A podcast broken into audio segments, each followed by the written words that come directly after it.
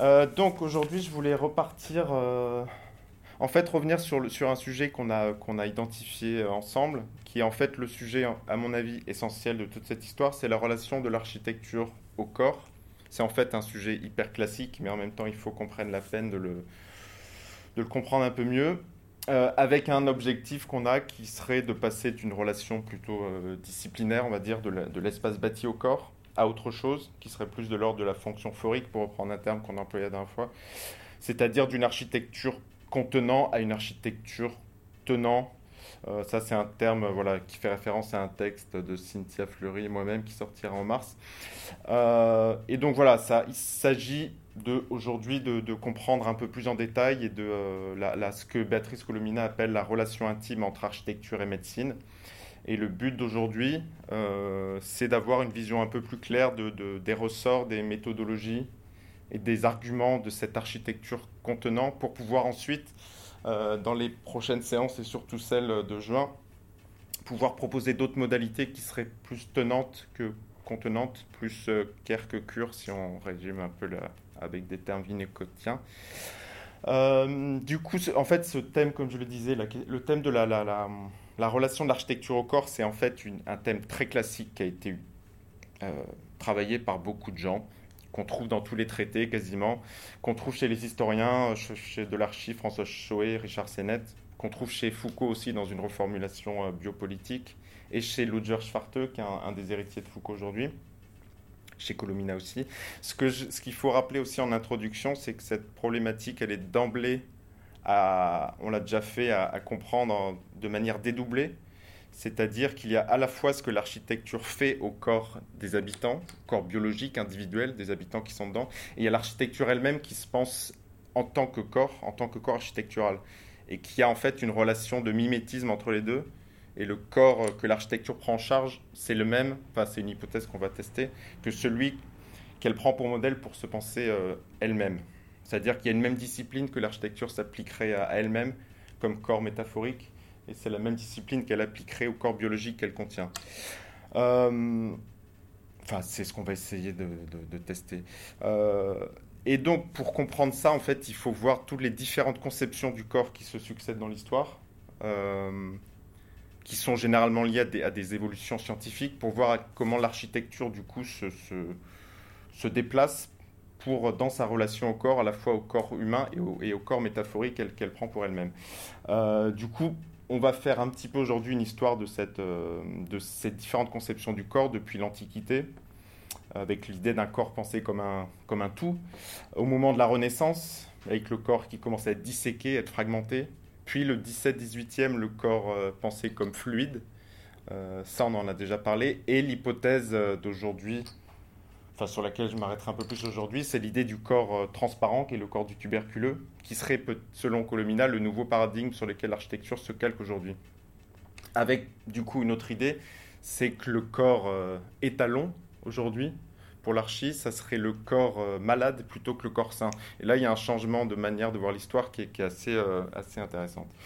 Et puis après, dans un deuxième temps, voir quels sont les ressorts de, cette, euh, de toute cette tradition euh, organiciste et an- anthropomorphique de l'architecture, euh, avec l'idée voilà, que je qu'il y aurait cette mimésis, cette mimésis-là, que disons que le, le penser l'archi- l'architecture qui se pense comme un corps, ça lui permet de, de se constituer en tant que qu'outil disciplinaire, qu'en tant que corps dominant pour dominer les autres.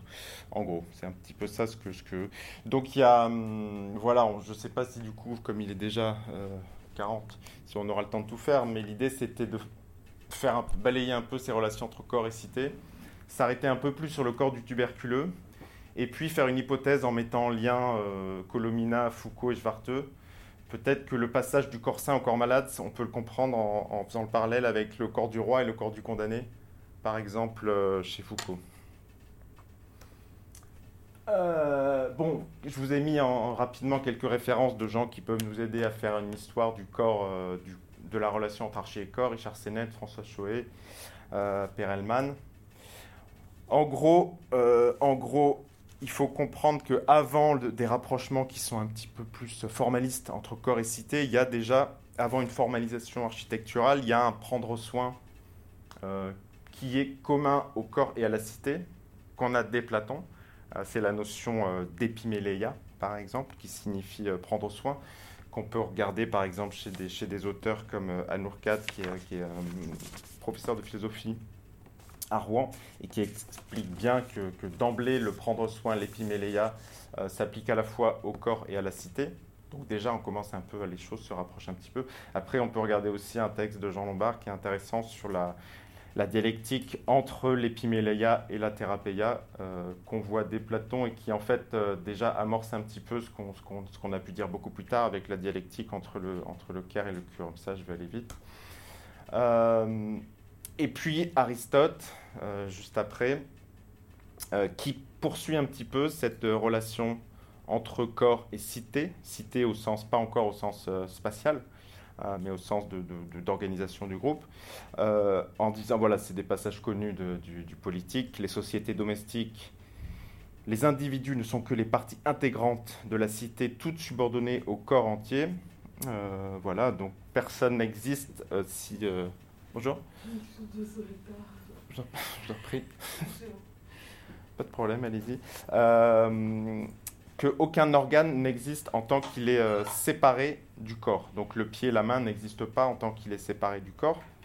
Euh, et donc voilà, et il en est des mêmes du membre de la cité, aucun ne peut se suffire lui-même. Donc ce qui est intéressant avec euh, ça, c'est qu'en fait l'analogie corporelle, qui n'est pas encore de l'anthropomorphisme, mais presque, ça sert surtout pour Aristote, c'est un argument pour formaliser une relation de solidarité entre, entre le tout et les parties.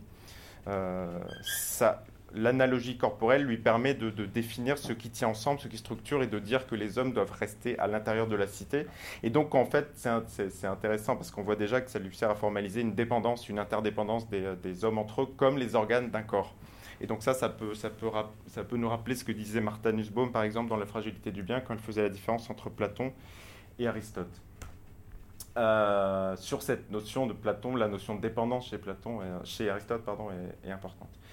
Euh, et puis en même temps que ça, au 5e siècle, toujours, on est toujours dans ces mêmes années, euh, voilà, il y a déjà des, des, implications pour penser, pour penser la ville et l'architecture, avec Hippocrate, par exemple, qui est, sur, qui est davantage connu pour plutôt être à l'origine père de la médecine, mais qui a aussi écrit un des premiers textes d'architecture et d'urbanisme qui s'appelle airs, des eaux et des lieux, euh, très beau titre, qui dit tout, qui, voilà, qui déjà donne, euh, donne euh, disons qu'il y a des préoccupations sanitaires qui sont, à la base de l'urbanisme et de l'architecture, des histoires de localisation, d'exposition, de qualité de l'air, de qualité de l'eau.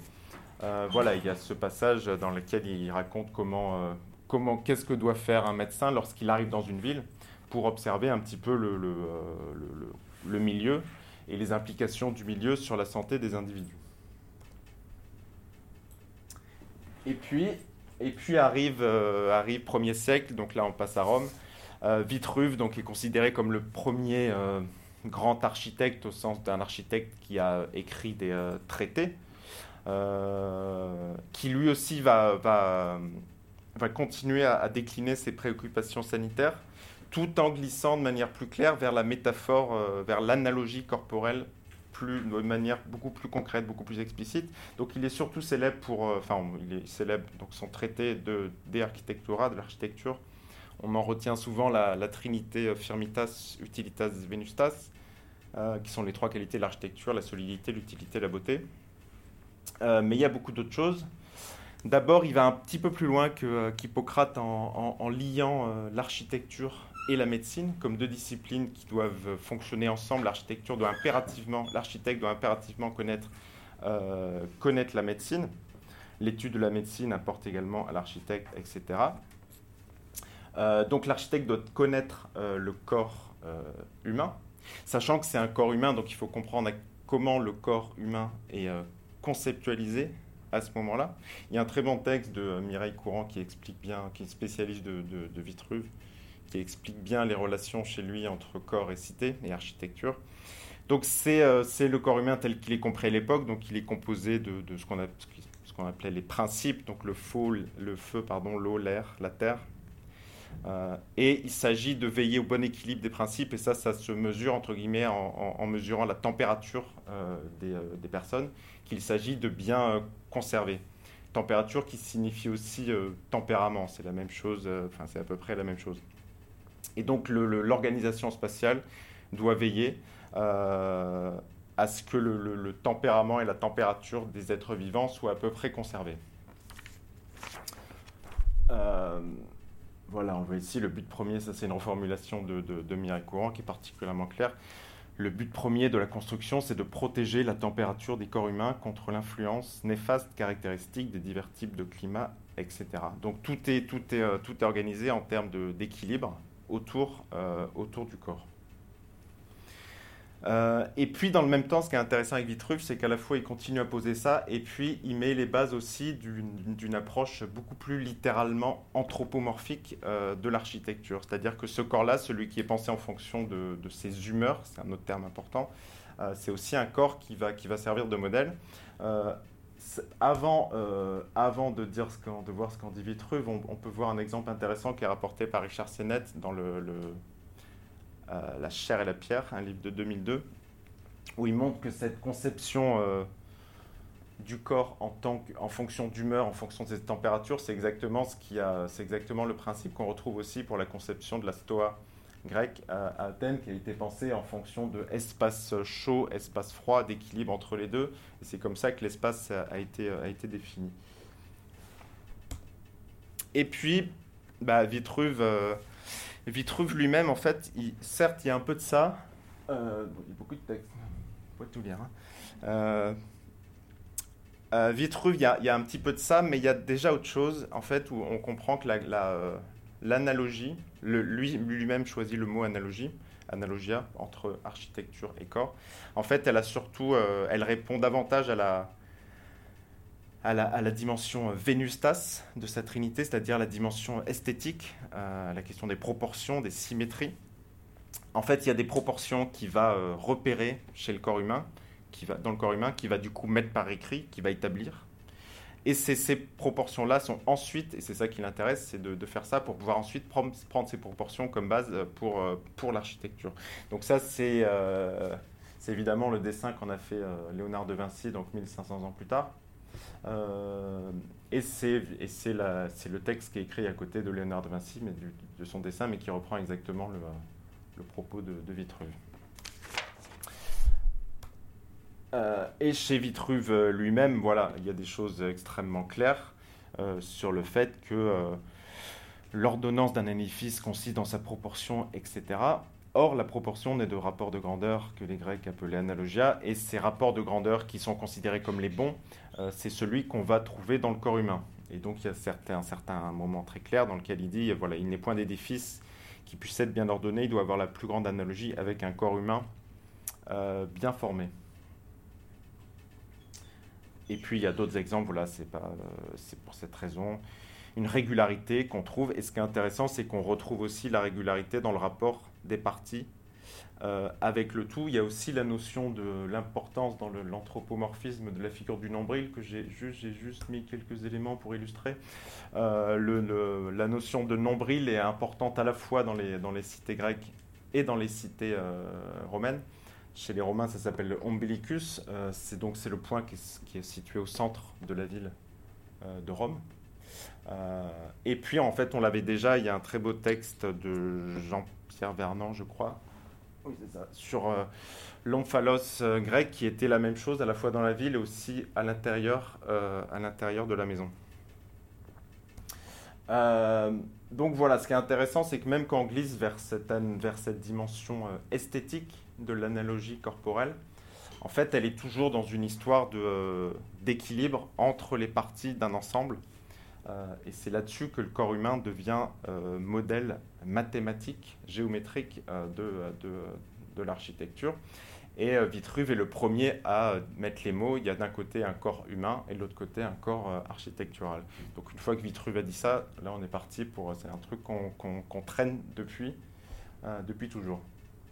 Et ce qui est intéressant, c'est ce que rapporte Mireille Courant, c'est que, euh, c'est du coup, euh, Vitruve, qui est un peu, euh, c'est sa lecture qui est un petit peu pris au piège de sa propre grille d'analyse. Du coup, pour, pour analyser des, bâtiments qu'il estime moches, il les compare à des corps humains euh, qui eux-mêmes sont difformes et ne correspondent pas au, corps humain qui a les bonnes proportions. par exemple, un temple, euh, c'est un temple qui s'appelle l'aérostyle, que Vitruve n'aimait pas parce qu'il le trouvait un peu euh, aplati. il le compare à, un corps qui est, trop bas, qui est trop petit, qui, qui a des jambes écartées. Bref. Donc, en fait, on voit qu'il y a un double, il y a un double statut du corps chez Vitruve. C'est à la fois un modèle, à plusieurs titres, c'est-à-dire à la fois en termes de proportion, en termes d'unité, en termes d'équilibre. Et c'est aussi un but, puisque l'architecture a pour objectif de maintenir ce corps en, euh, bonne santé. Et donc c'est dans cette double relation que l'architecture devient finalement un corps, euh, un corps elle-même. Euh, le moment de la Renaissance, donc on, a tendance à dire que c'est une, lecture très très simpliste de l'histoire, mais qu'il y a beaucoup de, traités qui se font au moment de la Renaissance, euh, notamment avec une, relecture de tout ce qui a été fait dans la période antique. Bon, ça ne concerne pas que l'architecture, évidemment. Mais ce qui est intéressant à la Renaissance, c'est qu'il va y avoir une... Le, parallèle entre architecture et corps va se faire beaucoup plus formaliste, beaucoup plus euh, premier degré, en fait. Euh, donc la métaphore va devenir très, très, très visuelle. Donc là, on, va vraiment glisser vers un anthropomorphisme, mais qui va répondre en fait toujours aux mêmes, euh, aux mêmes enjeux. Sur la Renaissance, il y a, euh, bah, un, texte que j'ai mis en introduction de François Chouet qui, parle tout à fait de ça, la ville et le domaine bâti comme corps, dans les textes des architectes de la Renaissance. Euh, donc elle explique bien tous ces, anthropomorphismes qui sont vraiment très très littéraux, très premier degré. parmi eux, il y a, il y a Alberti, je vous en ai mis quelques-uns. Euh, Alberti, qui assimile l'édifice à un corps, qui lui attribue une nécessaire euh, organicité. Ce qui est intéressant, c'est de retrouver les. Euh, pourquoi Alberti fait ça En fait, c'est la seule chose qui nous intéresse vraiment. L'idée, c'est pas de balayer tous les anthropomorphismes dans l'histoire, parce que ça peut être intéressant, mais pourquoi, pourquoi on fait ça? Dimension utilitaire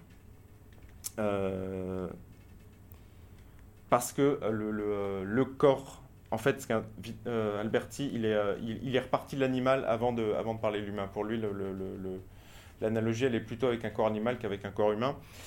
et ce qui l'intéresse dans le corps animal, c'est que tous les organes sont, sont vraiment taillés pour une fonction particulière. Et c'est, pour ça que l'architecture doit le prendre comme modèle. Euh, parce qu'il est parfaitement adapté aux usages pour lesquels on loue la forme de ses membres, je le cite. Donc on a aussi là l'analogie permet aussi de faire émerger une dimension euh, fonctionnaliste de l'architecture, voire euh, machiniste, déterministe. voilà, et, avec, et on a peut-être aussi là la préfiguration d'un corps qui est machinique, le corps animal perçu comme une machine. L'analogie, elle a aussi une dimension esthétique, donc plus la, la Vénustas euh, vitruvienne. Euh, on retrouve en fait, en fait, il y a certains moments dans lesquels il paraphrase quasiment, euh, quasiment Vitruve. de même dans l'édifice, voilà, comme dans le corps, de même dans l'édifice, toutes les parties du corps doivent être conformées de façon à bien correspondre entre elles, etc. Donc on est dans une recherche de symétrie, de bonne proportion. et puis la dimension, l'analogie sert aussi à une troisième, un troisième but qui est cette dimension plutôt, euh, plutôt euh, structurelle, dans le sens que tous les, tous les morceaux tiennent entre eux. Donc on retrouve cette, euh, cette volonté de, de dire que, disons, le corps il est intéressant parce qu'il parce organise des relations entre la partie et le tout. Donc c'est encore une fois pour vendre un peu l'idée que la société doit être ensemble, à la fois urbainement et architecturalement. Et puis, ce qui est un peu moins attendu, c'est la dimension mémorielle, euh, la comparaison avec le corps est utilisée aussi par Alberti pour parler de la durée de l'architecture, euh, puisque dans son dernier euh, chapitre, enfin je crois que c'est le dernier, je ne sais pas, qui est consacré à la réparation, il dit les corps ne peuvent affronter les lois de la nature sans se soumettre à la vieillesse comme l'architecture. Et ça, ça sert à Choé pour faire une très belle analyse de la fonction mémorielle des édifices c'est-à-dire, je la cite, leur vocation à solidariser les générations successives dans une œuvre poursuivie en commun dans la durée. Donc ça, on peut penser aussi à ce que la durabilité du monde, dont parle Anna Arendt par exemple dans la condition de l'homme moderne. Et donc c'est intéressant que le, que le, corps serve aussi à, ça. D'autres références peut-être un peu plus rapides de cette même époque, le filaret qui est connu notamment, qui est intéressant pour nous, pardon, qui est intéressant pour nous parce qu'il a, il a construit l'un des hôpitaux les plus célèbres de l'histoire, qui est l'hôpital majeur de, de Milan, qui lui aussi a qui a écrit un très grand traité, lui aussi, dans lequel il, lui aussi il va à fond dans cette, euh, dans cette, euh, dans cette analogie avec, euh, avec le corps, sachant que ça commence très tôt en fait, puisque pour lui, le premier, le début de l'architecture, c'est une image connue, c'est quand Adam est chassé du paradis et qu'il met ses mains sur sa tête pour se protéger des intempéries. c'est là que c'est un geste premier qui définit, qui définit l'architecture. Puis ensuite, il, il déroule un peu l'idée en disant que le corps euh, humain devient le modèle de toute architecture. Euh, voilà, il en est de même pour les édifices. Enfin, il y a tout comme ça une relation. Euh, il y a un très bon texte que je vous conseille. Si vous voulez en savoir plus sur Filaret de Frédéric Ivan, qui est un professeur d'architecture à l'école de Lille. il y en a un autre très connu, notamment on le connaît beaucoup pour ses représentations qui sont très célèbres. c'est Martini, donc on est, toujours un petit peu à la même époque. Euh, qui fait partie de ceux qui ont, euh, avec Brunelleschi, Masaccio, ceux qui ont un petit peu révolutionné la représentation euh, en architecture et, dans d'autres domaines, avec l'invention de la perspective, la représentation picturale et tout ça, qui lui aussi a fait son traité d'architecture. tout le monde faisait un petit peu son traité à ce moment-là. et c'est peut-être celui qui allait le plus explicitement dans la, dans la métaphore euh, le plus littéralement. Et il a vraiment mis en application la, mise en correspondance entre les dimensions du corps humain et les dimensions euh, de l'architecture, avec une série de, euh, une série de documents que je vous montre qui sont, qui sont toutes plus, des images qui sont, qui sont toutes plus belles les unes que les autres. Donc il y a une étude très précise du corps humain euh, qui lui sert derrière à dessiner des bâtiments qui sont jugés euh, comme étant bons. il y a ce, voilà, par exemple ce plan de basilique euh, qui est exactement calé sur les dimensions, sur les dimensions d'un corps. bon, il y en a d'autres, par exemple lui, il est un, Césariano, mais bon, on va aller vite. Et on va un, un petit peu plus loin, Vasari, qui est architecte notamment de la, de la l'un des bâtiments, les, enfin, des bâtiments, des lieux les plus, les plus célèbres de l'histoire de l'architecture, qui est la galerie, à, galerie des Offices à, à, Florence, qui lui aussi a, qui, voilà, qui est connu pour avoir euh, écrit toutes ses, vies, les vies des peintres, des sculpteurs, des architectes, etc., qui lui aussi a un petit peu poussé la, métaphore, notamment en s'arrêtant sur la notion de façade. Euh, la façade et le visage, la façade d'un bâtiment et le visage d'un corps doivent être pensés de la même façon. Donc il y a aussi la notion de persona, de masque, qui, est intéressante à, creuser euh, dans cette période-là. Euh, bon voilà, ça c'est un autre exemple que prend Sénète aussi pour montrer la, correspondance des dessins entre par exemple le plan du Panthéon et euh, l'homme de Vitruve dessiné cette fois par, par Serlio. Quelques exemples de ce qui se poursuit après. on peut dire en gros que jusqu'au 17, 18, 19, 19e, on est un petit peu dans la continuité de cette histoire-là. Euh, et que c'est en tout cas c'est l'hypothèse que je vais faire en, enfin en, piquant celle de Colomina, c'est que il y aura une rupture, mais qu'on pourra voir début 20e avec la tuberculose. Euh, mais dans les années suivantes, dans l'âge classique, tout ça, on est un petit peu dans la continuité. Il y a quelques beaux exemples comme le, euh, Blondel, Jacques-François Blondel, qui est un architecte du 18e, euh, donc voilà, qui fait partie vraiment du grand âge classique, d'architecte des Lumières, qui a fait aussi des très belles, qui est très belle représentation dans la suite directe de Martini sur, euh, voilà.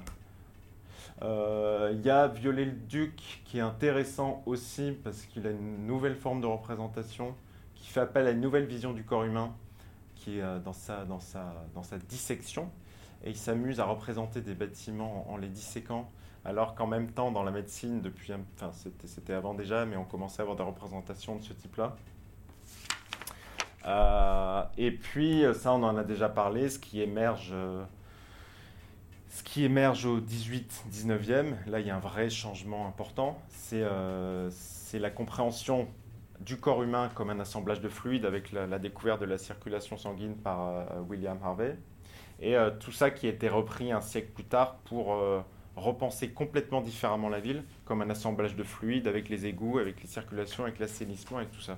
Euh, et ça, je vous en ai déjà parlé. Ça, il y a un texte d'Ivan Illich qui le raconte bien, et un texte de euh, Thierry Paco aussi, qui fait une relecture à son tour d'Ivan Illich, qui raconte bien comment ce moment-là, entre, entre 18 et 19e, euh, ça a un petit peu remanié la manière dont on voyait la ville. en fait, ce qu'il ce ce qu'il faut comprendre dans les quelques, quelques leçons, disons, de ce premier, euh, enfin de ce panorama. À quoi sert donc le, cette conception anthropomorphique de l'architecture? Euh, Bon, on l'a déjà un peu dit. D'abord, c'est de penser des, euh, des interrelations, des solidarités, des accroches entre les organes, entre les parties et le tout, penser l'interdépendance. Ce qui peut d'ailleurs aussi nous rappeler une autre une autre histoire dont on a déjà parlé, c'est la notion d'autochtonie, de fusis chez les Grecs, qui est un autre recours à une métaphore organique, celle de l'enracinement, euh, qui aussi, elle aussi, a des buts en fait euh, très clairs dans la, construction de l'imaginaire athénien. Donc ça, euh, il y a des, textes de Nicole Leroux, par exemple, là-dessus, de Marcel Détienne. Donc il y a ça, et puis il y a aussi évidemment, ça, va, ça va avec, penser la relation entre les organes d'un corps ça permet aussi dans le même temps de penser la hiérarchie entre ces différents organes. Le cerveau commande euh, le pied, le corps, le cœur commande la main, etc. Donc ça va, en fait, ça va, on comprend assez rapidement que tout de suite, euh, penser, les, euh, accroches, ça permet aussi de penser des liens de subordination entre les différents éléments du corps. Et ça, on le retrouve en fait un peu chez tout le monde et, aussi chez un autre qui est un euh, un Britannique dont parle pas mal Richard Sennett, qui est Salisbury, qui a écrit un, livre très, très important qui s'appelle Poly, Polycraticus pardon, au XIIe siècle, qui lui aussi revient sur cette idée de, body, euh, body politique et body euh, city comme vraiment des liens de, hiérarchie, des liens de commandement entre, entre le cerveau et la main et le pied. le pied, évidemment, c'est l'ouvrier et le cerveau, c'est le roi, c'est le chef de la ville. Euh, voilà, donc les organes, ils sont, ils sont liés entre eux, mais pas, pas de manière euh, égalitaire, on s'en doute. Ce qu'on trouve aussi chez un peu tous ces gens, c'est un troisième élément qui vient se rajouter.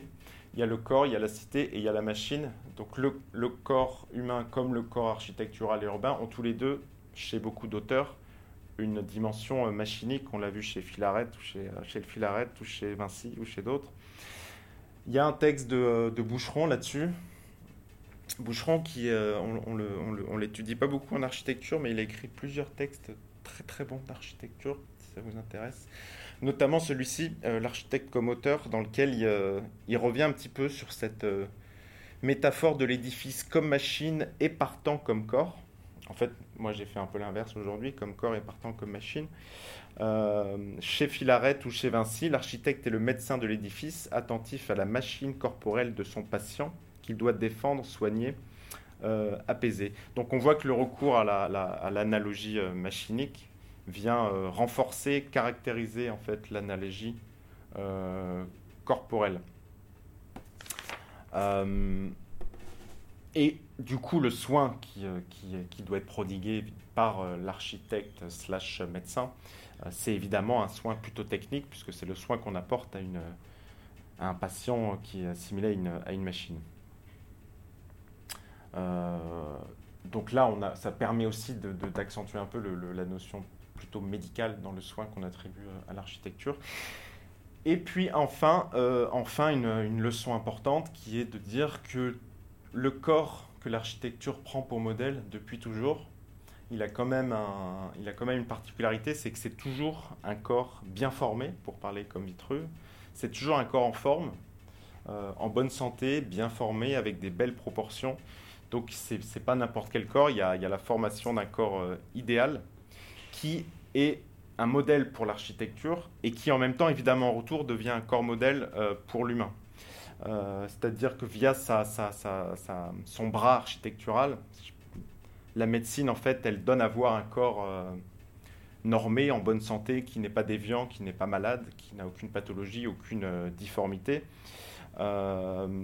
Donc il y a, en fait il y a l'émergence par via la représentation architecturale, il y a en fait aussi la formalisation d'un corps étalon qui n'existe pas, qui est un corps, un corps idéal, qui, mais qui en fait s'impose à tous et qui devient un objectif pour tout le monde, un, espèce de corps architecture qui devient le modèle et qui s'impose à tous. Et ça, on le, ben, enfin ça, voilà, on peut le voir dans dans plein de représentations. J'ai ajouté à celle de Martini euh, l'étude sur la symétrie du corps, qui est le dessin absolument incroyable de, Dürer, qui était un petit peu dans cette même époque au, au 15e siècle. Euh, Dürer, 15e, euh, et puis on en, on en, trouve, on en trouve plus loin aussi d'autres formalisations avec une architecture qui finalement devient une discipline qui, est qui, qui s'organise autour d'un corps modèle. Euh, on a des, choses chez Kissler, des choses chez Le Corbusier. Et puis jusqu'à l'émergence euh, de ce qu'on appelle le, Neufert en architecture, c'est un document euh, réglementaire autour duquel tous les espaces sont, codifiés, sont prédimensionnés, qui s'appuie sur un, corps modèle qui est un corps allemand, blond, qui fait 1m75. Et à partir de ce document du Neufert, qui aujourd'hui est traduit en France depuis très longtemps et qui sert encore de, référence pour tout le monde. C'est à partir de là que toutes les dimensions réglementaires des espaces sont, euh, sont organisées. Euh, quelques extraits du, de la première édition du, du Nefer. Celui de gauche, c'est pas mal, parce, qu'il y a plusieurs choses à en dire. notamment, c'est le mec qui prend son bain et c'est la dame qui vient nettoyer la baignoire. Bon, ça, c'est un, détail, mais bon, on est en 36, c'est une autre époque. Euh, et donc l'hypothèse que je voulais euh, l'hypothèse que je voulais proposer aujourd'hui, euh, c'est de se demander si ce corps étalon pouvait le rattacher au corps du roi. dans ce côté, voilà, ce côté. donc le corps du roi, ça fait référence au livre un peu canonique de l'historien Kantorowicz en 59, les deux corps du roi. Donc l'idée que le courant a un corps physique et un corps je ne sais plus quel est son nom d'ailleurs, quel est le nom, mais le, deuxième corps du roi, celui qui, euh, qui a une forme d'absoluité, d'autorité, un corps qui, euh, à côté du premier corps, qui, euh, qui trépasse, celui qui subsiste, pour parler comme Foucault, donc Foucault s'appuie là-dessus dans Surveiller, punir, celui qui est la figure structurante du corps politique, de l'anatomie politique, qui est à la fois absolument physique et absolument intangible, euh, et qui du coup devient une espèce de, figure abstraite qui impose, qui impose sa règle et sa dimension. Et ce corps du roi, c'est aussi un, corps dont parle euh, Virilio euh, dans l'espace critique, qui est un, bouquin qui parle pas mal d'espace et d'architecture et de géométrie. Virilio, j'en avais parlé déjà parce qu'il s'intéressait beaucoup à l'architecture. Il a fait un projet d'architecture avec un architecte qui s'appelle Claude Parent, sur la, qui s'appelait la fonction oblique. Euh, et Virilio, euh, donc c'est un, très beau livre, il parle beaucoup de, géométrie, notamment dans un chapitre qui s'appelle L'effraction morphologique, où il parle du moment où, euh, où l'espace n'a plus pu être pensé en, prenant comme, comme étalon le corps du roi, le pied du roi, la main du roi, qui longtemps était la manière de... voilà, le, les pieds, la main, toutes ces dimensions-là, elles venaient du corps humain, évidemment. Donc on a une autre... Et puis c'était pas n'importe lequel, puisqu'il fallait que tout le monde soit d'accord. Donc c'était, on prenait le pied du roi, tant qu'à faire.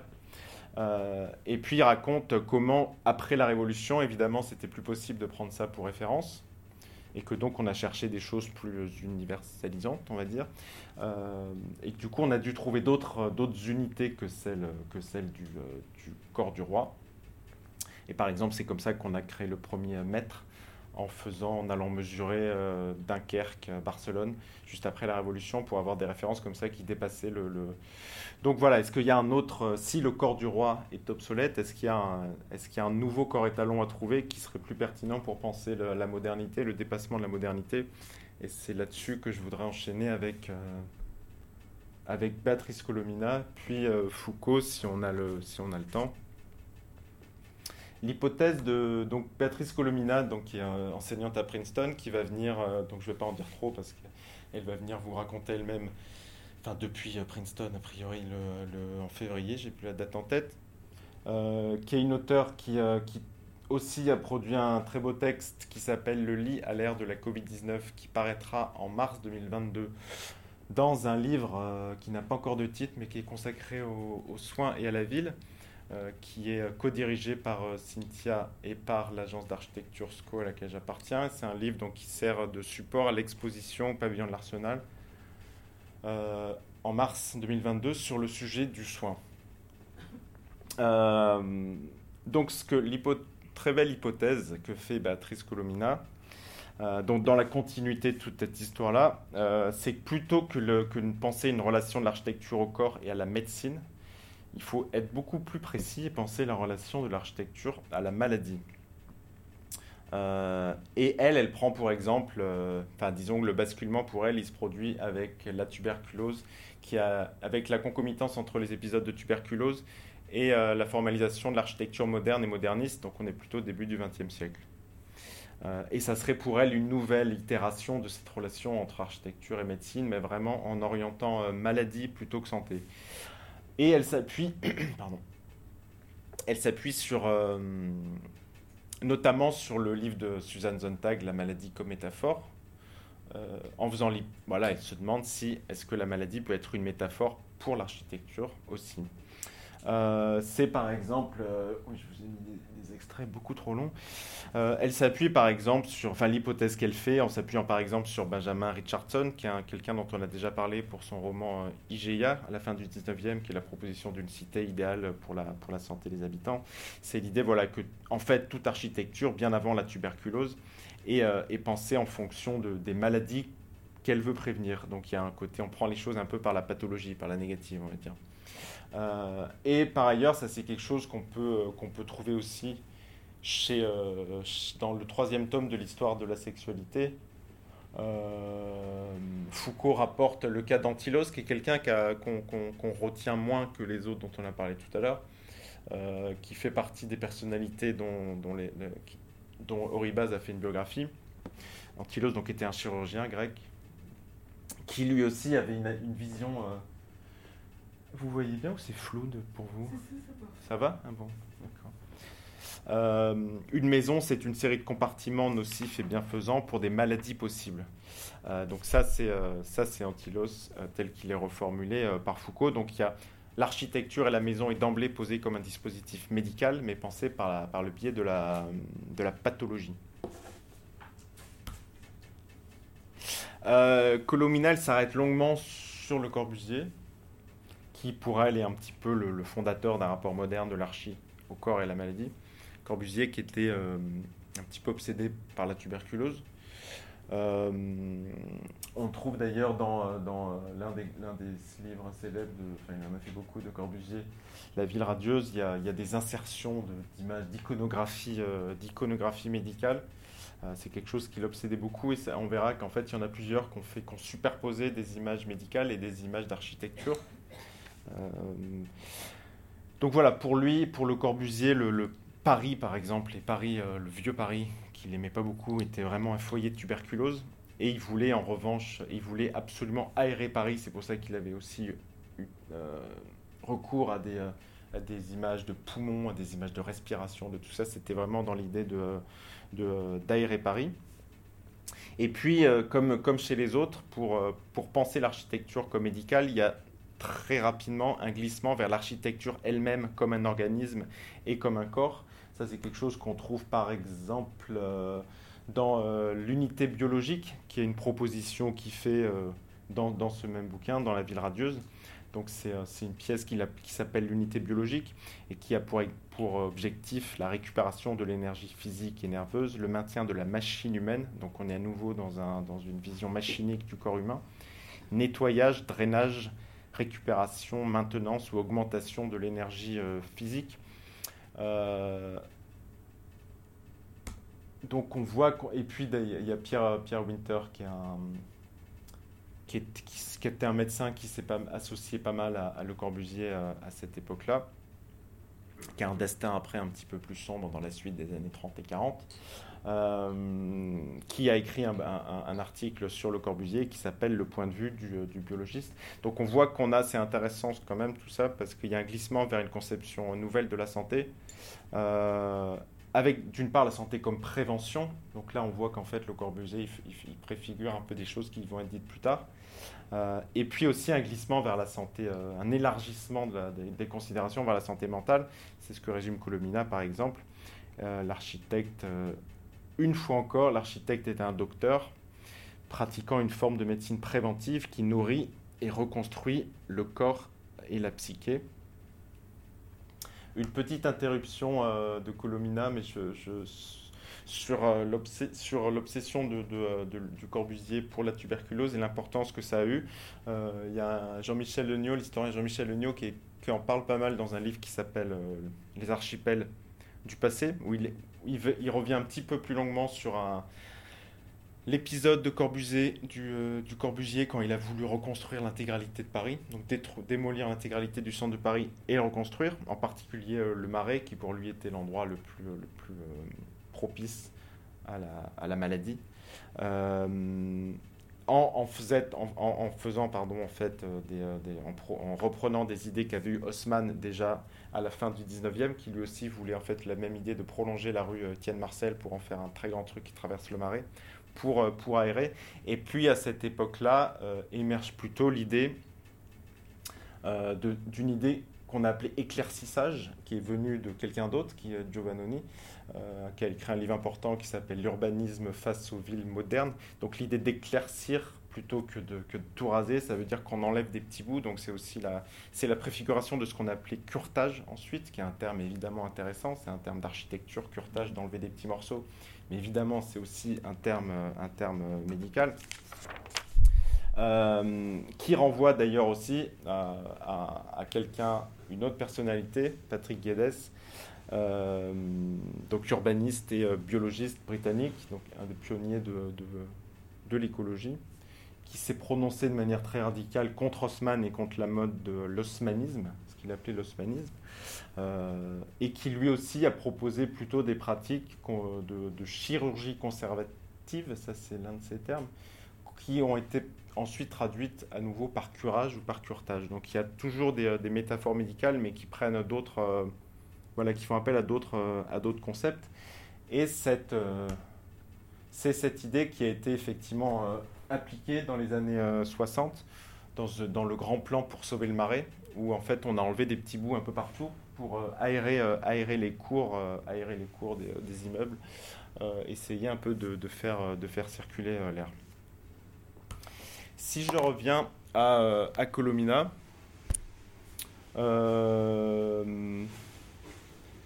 voilà, donc à côté de Le Corbusier, il y a d'autres personnes qui, qui, selon elle, amorcent un peu une nouvelle vision de la santé en tant qu'architecte. voilà, euh, on, peut, lire cette, euh, cette, citation qui est très claire. Donc il s'agit de plus seulement penser l'architecture comme un équipement médical, euh, mais d'une manière beaucoup plus large. chaque chambre devient une chambre de recovery, de convalescence. Chaque bâtiment devient un centre pour gérer les traumas. L'architecture est devenue voilà, espèce d'enveloppe psychologique. Donc on est dans une conception beaucoup plus, euh, beaucoup plus large. Il y a plusieurs personnes qui, euh, illustrent ça. Il y a Friedrich Kissler, qui est quelqu'un dont j'ai déjà un petit peu parlé, mais un Autrichien. J'en avais parlé pour sa maison euh, Endless House, qui était une approche très, à nouveau très organique et très intestinale et très maternelle de, de l'architecture. Qui pensait lui-même l'architecture comme une biotechnique.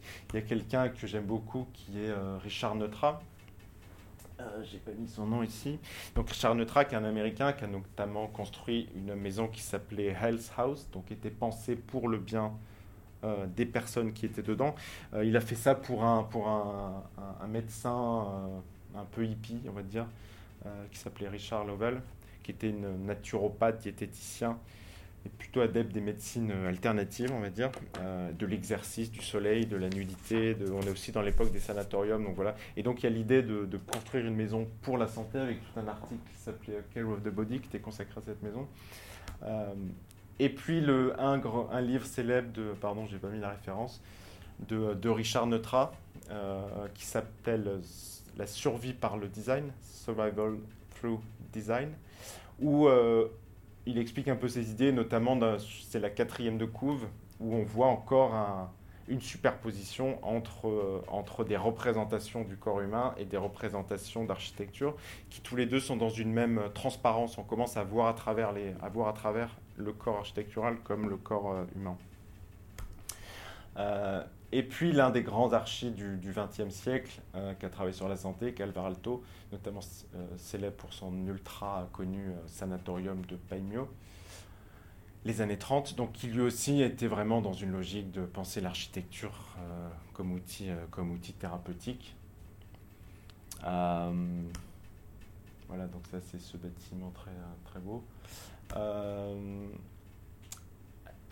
qui allait assez loin dans sa, dans sa, dans sa démarche. Il y a notamment le détail euh, du, euh, du lavabo qui était, euh, qui était pensé en, qui a été conçu en, biais pour que l'eau ne n'éclabousse pas en, en, tombant sur la paroi, enfin sur la tombant dans le lavabo parce qu'il est en biais, ne, ne, fait pas de bruit d'éclaboussement pour pas réveiller le, patient, le patient d'à côté. Donc ça allait assez loin dans une espèce de soin d'attention au détail qui était, qui était très, très, très remarquable.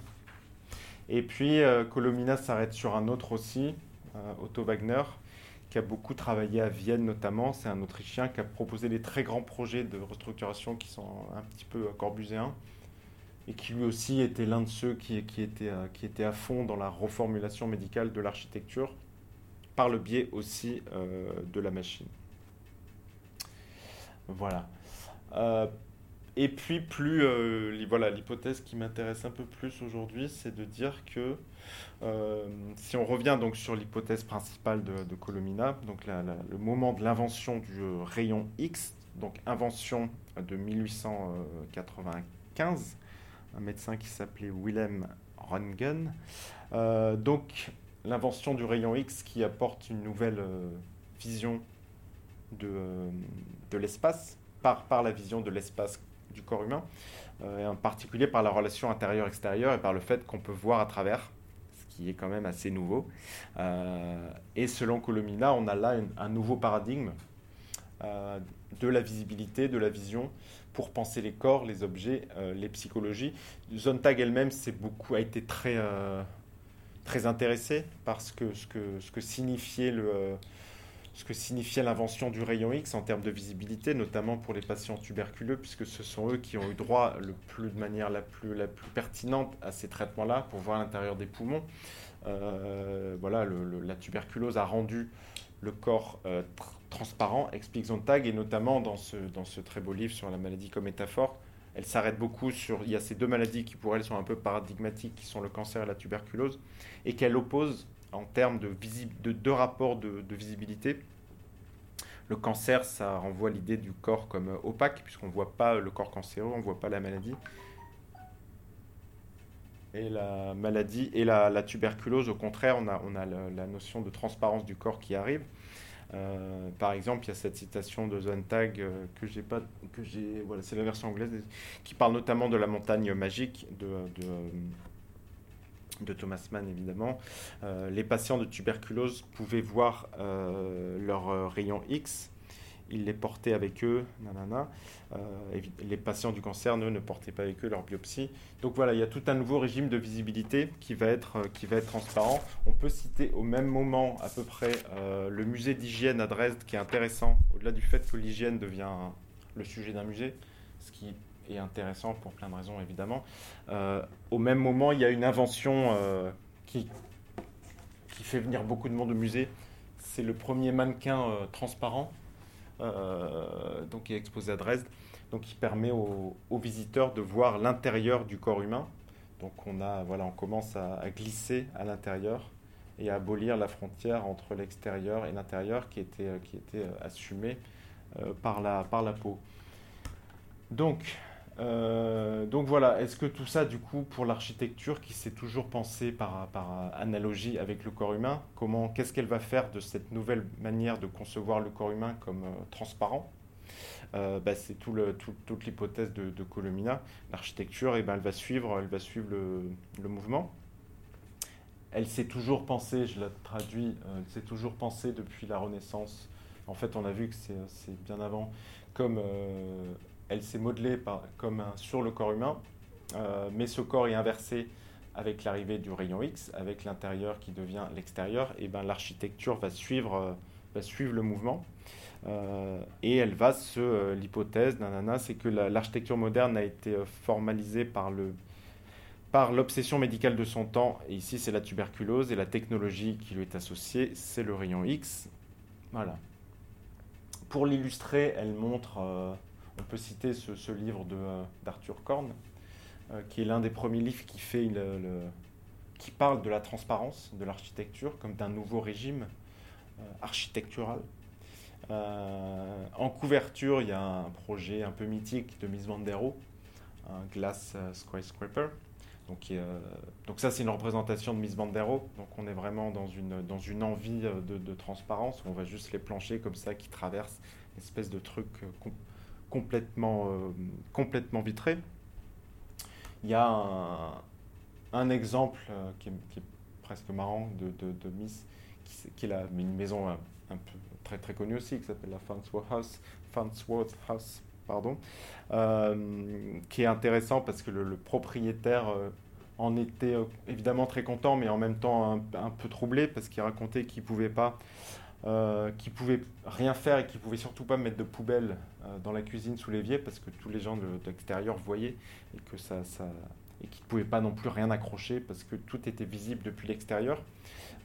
donc sur la, question de la, je sais pas si je l'ai mis, j'ai dû le mettre un petit peu avant, sur la question de la transparence euh, comme nouveau régime de la modernité, euh, comme, comme, paradigme de la, de la modernité architecturale, il y a un texte euh, un petit peu canonique d'Anthony Widler, un historien américain de l'archi, un théoricien historien, dont j'ai parlé de lui la dernière fois parce qu'il a écrit un autre texte important sur les surréalistes et l'architecture, qui s'appelait The Uncanny, je crois. Et dans, ce texte-là, qui est un très très très très beau texte, qui est d'abord consacré à la bibliothèque François Mitterrand, différentes propositions des, candidats, et puis il explicite un peu le fait que la, modernité est la grande caractéristique, la transparence est la grande caractéristique de l'architecture euh, moderne, avec toute l'ambivalence de la transparence, c'est-à-dire c'est ça devient aussi c'est un dispositif spatial qui permet aussi la, surveillance, la suspicion, euh, évidemment sans doute. Et puis Colomina poursuit, euh, poursuit, en, poursuit son histoire en, plaçant les, euh, un certain type d'architecture contemporaine, notamment celle, celle dont Sana, les architectes japonais de Sana sont peut-être les représentants les plus connus. C'est une nouvelle forme de, de, transparence, mais qui fait appel à des notions de, de flou, de, de blur, blur.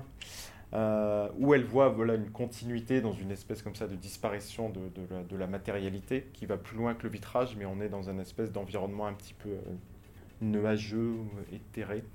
Euh, mais là-dessus, c'est une analyse intéressante, mais je vous conseille surtout celle d'Olivier Mestre dans un, très très beau livre qui s'appelle L'image des microcosmes flottants, qui fait aussi l'hypothèse que toute cette tendance japonaise qui a un petit peu ensuite colonisé l'intégralité de la production aussi occidentale, que cette tendance-là, euh, c'est terminé après Fukushima, parce que l'architecture s'est rendu compte qu'elle avait fait fausse, fausse route en, voulant se s'étérer, se, disparaître, perdre sa matérialité, qu'il était euh, au contraire temps à nouveau de, de pocher les murs en termes de représentation et de, construire des murs pour retrouver une dimension prothétique et protectrice de l'architecture. Et c'est effectivement ce qu'on voit chez les, Japonais, y compris chez, euh, Sana. Euh, si je reviens à la, si je reviens à l'hypothèse principale de Colomina, je vais essayer d'aller, je vais essayer d'aller d'aller vite pour finir, parce que j'ai pas de cours en mon nom propre jusqu'à euh, juin. Du coup, j'aimerais bien finir. Sinon, vous dormez, vous regarderez en replay euh, quand vous, aurez un peu de temps. C'est pas grave. je vais aller plus vite. Donc, si on dit que le voilà, le, corps pour lequel travaille l'architecture n'est plus un corps en bonne santé et un corps malade, et ça, je trouve que c'est très très intéressant. Elle en parle elle-même très bien. Euh, donc, on passe du corps performant à un corps languide, fragile, euh, qui devient la nouvelle, la nouvelle base euh, de l'architecture. Voilà, le, dans, ce petit texte que vous pourrez lire en mars, le lit à l'ère de la Covid-19, elle explique très bien l'architecture. il ne s'agit plus de travailler pour un corps sain, c'est plus celui-là qu'on voyait chez Vitruve et chez Vinci. Le vrai corps de l'architecture est un corps fragile, sujet à la maladie ou déjà malade. Euh, et notamment, elle s'appuie sur Alto, par exemple, avec une formulation qui est importante, puisqu'il y a une espèce de, dénominateur, euh, dénominateur commun. Euh, le corps étalon, c'est celui de la personne en plus faible condition, ou encore celui qui se trouve dans la position la plus faible, avec le patient horizontal comme client paradigmatique. On pourrait d'ailleurs dire que même plutôt que le patient malade, on peut aller plus loin, et ça, ça, je, vous, renvoie à ce qu'on a déjà dit. Peut-être que même le corps étalon, c'est le corps mourant, voire le corps mort. Ça, ça c'était des choses que je vous avais racontées avec Schwarte et le, théâtre anatomique comme modèle de l'architecture des, euh, démocraties modernes. Euh, il y a d'autres personnes en fait qu'on peut, peut mettre en lien avec ce que dit Colomina. Il y a par exemple Frank Lloyd Wright, qui est un autre grand architecte qui a une, place très particulière dans l'histoire au début du XXe siècle, qui lui aussi décrit la maison comme un corps euh, mais comme un, corps, euh, comme un corps malade, comme un corps qui dysfonctionne, comme un corps, comme un corps qui souffre. Et on peut penser aussi à Wittgenstein, euh, mais bon, ça serait compliqué de l'expliquer tout de suite parce qu'on n'a pas vraiment le temps, mais qui parle aussi de la, maison comme quelque chose à qui il manque la, la, santé. Bref. du coup, l'hypothèse que je veux, que je veux, la dernière troisième brique de mon raisonnement de ce soir, c'était de dire que peut-être qu'on pouvait mettre ça en lien avec l'idée qu'on passe du, régime du corps du roi au régime du corps du condamné. Euh, donc voilà, c'est Foucault qui s'approprie la, notion des deux corps du roi. Le corps du condamné, c'est celui qui est le lieu d'une microphysique du pouvoir, en tant que chacun de nous est, euh, condamné à rentrer dans ce corps-là, à, nous tordre pour euh, rentrer dans ce, corps-là, euh, comme ces images d'orthopédie euh, de, Foucault le, montrent bien. Donc quelle serait cette architecture du corps du condamné? Euh, Donc c'est celle qui apparaît à, la fin du XVIIIe siècle. Donc là, je vais m'appuyer pendant les minutes qui suivent sur, sur Surveiller et Punir. Donc fin du XVIIIe, on en a déjà beaucoup parlé parce qu'il y a, y a l'Hôtel Dieu, il y a la fin des, il y a la fin des Lumières, la médecine moderne, il y a tout un tas de choses où pendant quelques décennies, tout est en train de se mettre en place. Euh, et donc c'est la même euh, époque où Virilio nous dit que le corps du roi ne peut plus être opérant pour l'architecture. Donc c'est l'architecture de la discipline qui se met en place, évidemment, c'est tout le modèle biopolitique euh, vers l'architecture. Qui en fait, qui en fait on, peut, on peut voir chez Surveiller Punir que ça, y a, au fait, il y a le, la convergence de deux modèles qui, qui formalisent cette architecture biopolitique, pour le dire vite, celle du camp militaire, euh, qu'on peut retrouver aussi chez Agamben. Il explique bien que, que, ce, ce camp, c'est le nomos de l'espace politique dans lequel nous vivons encore. C'est aussi le, camp euh, militaire qui a été explicitement pris comme référence pour l'un des grands projets de reconstruction de l'Hôtel-Dieu, euh, celui de Leroy. c'est un. Voilà, Lodger Schwarte, donc dans sa philosophie de l'architecture, qui lui aussi va écrire un texte dans notre livre pour, pour, pour le pavillon de l'Arsenal, excellent texte aussi, qui s'appelle L'État comme clinique, euh, explique que voilà, à ce moment-là, l'architecture devient incorporelle, devient transparente. Donc il y a déjà cette idée d'incorporéité, de, transparence, en fait, elle apparaît déjà beaucoup plus tôt si on suit, euh, si on suit euh, et puis le deuxième modèle, dont voilà, qui est ultra connu, on en a déjà parlé, c'est celui du panoptique, qui évidemment dépasse bien une architecture, euh, mais c'est le, voilà, comme Foucault le dit par exemple, le diagramme d'un mécanisme de pouvoir ramené à sa forme euh, idéale.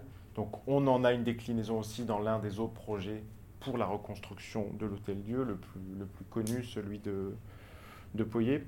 Euh, voilà, et on peut par exemple rapporter aussi Julius, qui est un auteur allemand 19e, qui a, qui a fait de, du panoptique un événement dans l'histoire de l'esprit humain. C'est dans un livre sur les, prisons, hein. une leçon sur les prisons, qui, dit des, choses assez passionnantes aussi. C'est que on passe d'un nouveau régime de, de l'Antiquité pour l'architecture, où il s'agissait de, je le cite, de rendre accessible à une multitude l'inspection d'un petit nombre d'objets donc ça, c'est le temple, c'est le théâtre, c'est le cirque. Beaucoup de gens pour voir des petites choses. Euh, modernité, c'est l'inverse. Euh, ça permet à un petit nombre de personnes d'avoir une vue instantanée sur, tout le... Donc il y a un inversement du, dispositif entre le nombre de personnes qui voient et, le nombre, et la, quantité de choses qu'il y a à voir. Euh, j'ai retrouvé ces très belles images d'un projet dont parle Foucault, qui pour lui est un peu un exemple voilà, qui, emblématique de, de ce panoptique, qui est un projet de pénitencier.